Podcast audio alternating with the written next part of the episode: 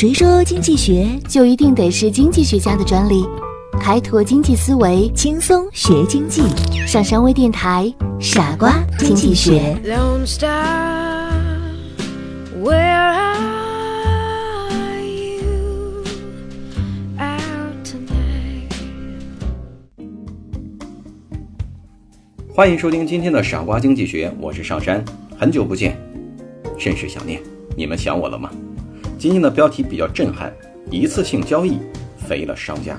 哦，千万不要误会，说的是经济学的事儿。一位叫谭慧的女士，在北京一家有名的婚纱店拍了一套结婚照。那天化妆的时候，化妆师首先将她盛赞了一番，接着便推荐她使用一盒装有三瓶彩色液体的化妆品。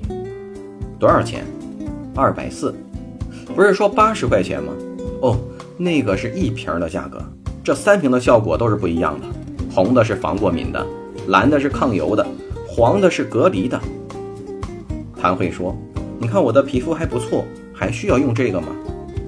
那当然要用了，这个用了妆面才能持久呀，而且效果非常的棒。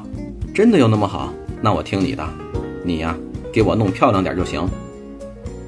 那一天的时间拍下来，谭慧一直都在欢笑和称赞中度过的。虽然很累，但是也并不觉得累。按他的套系呢，其实应该只有四十张照片，但是摄影师却拍了两百张。照理说这也是好事儿，但是他整整为了挑照片花了一个上午的时间。这些相片中，有的拍的新娘子挺漂亮，但是新郎的神态就一般；有的新郎的神态容光焕发，但是新娘子又有不如意的地方，就是没有完美一点的。到了最后，本来打算只挑四十张的，不得不加钱多买了四十张照片。这个时候，店家又说了：“如果您再多买十张，我们可以送您一个水晶的相框，这个质量可是非常好的。”什么？还要再买十张？要不你送我一个吧？哎，那可不行，真对不起，我们这个水晶相框啊，单个卖是六百块钱呢。要不是看您照片挑得多，我们还不送呢。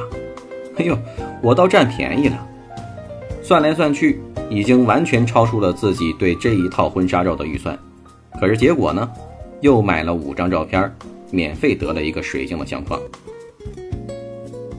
这个案例呢，一面是自己付出了昂贵的代价，那就是一天的时间和精力拍下了这些美丽的照片；一面呢，又是店方超高价的要挟啊，不断的加钱呢，然后来加照片呢。甚至是呃送不同的赠品，其实都是从这里面出的。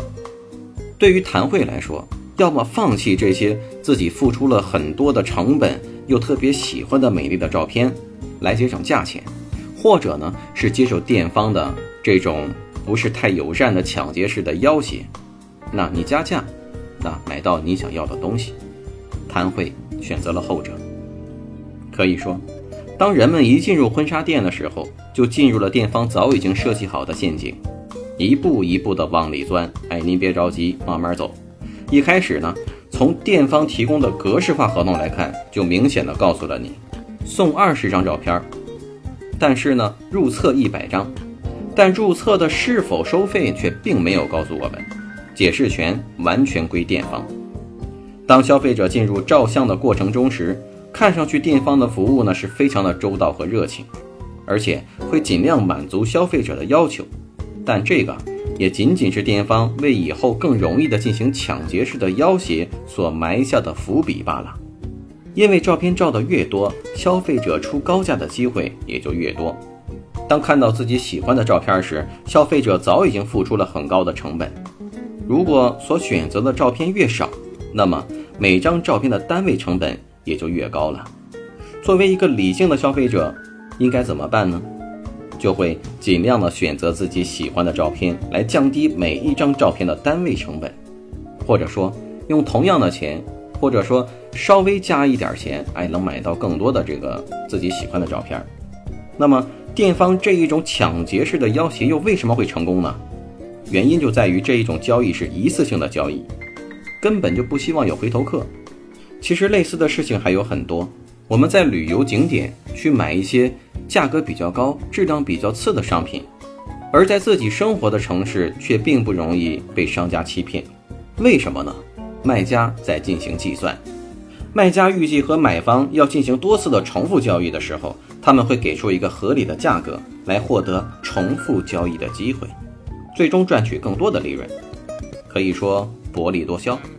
而当卖方认为和买方只有有限次数的交易的时候，他们往往会充分利用信息的不对称，或者说，呃，霸王条款、一家独大，以欺诈性的高价格欺骗买方，来获得自己最大的利润。这个都是我们在日常生活当中非常常见的，也是需要我们加以提防的。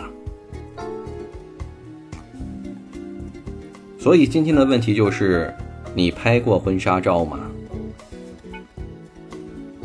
欢迎收听今天的傻瓜经济学，我是上山，咱们下次节目再见。